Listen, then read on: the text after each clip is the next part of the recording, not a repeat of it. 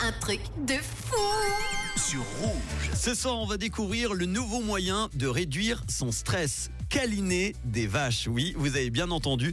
Et pour cette info insolite, je vous emmène en Angleterre. Dans le pittoresque nord de l'Angleterre, exactement à la ferme Dumble. Autrefois dédiée à l'élevage laitier, cette ferme adopte une approche innovante pour surmonter les défis économiques qui ont secoué le secteur agricole.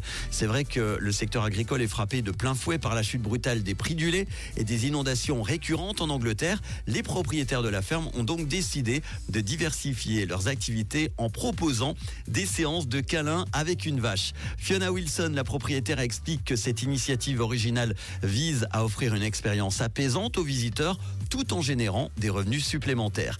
Et cette initiative fonctionne parce qu'elle attire des visiteurs de tout le pays en quête de détente et d'une connexion inhabituelle avec la nature.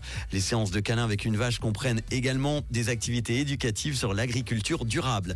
Alors les créneaux sont réservés des mois à l'avance avec un prix fixé à 50 livres sterling. Ça fait environ 55 francs par personne. À l'intérieur de l'étable, les visiteurs peuvent caresser et brosser des vaches qui semblent d'ailleurs apprécier chaque moment de cette interaction humaine.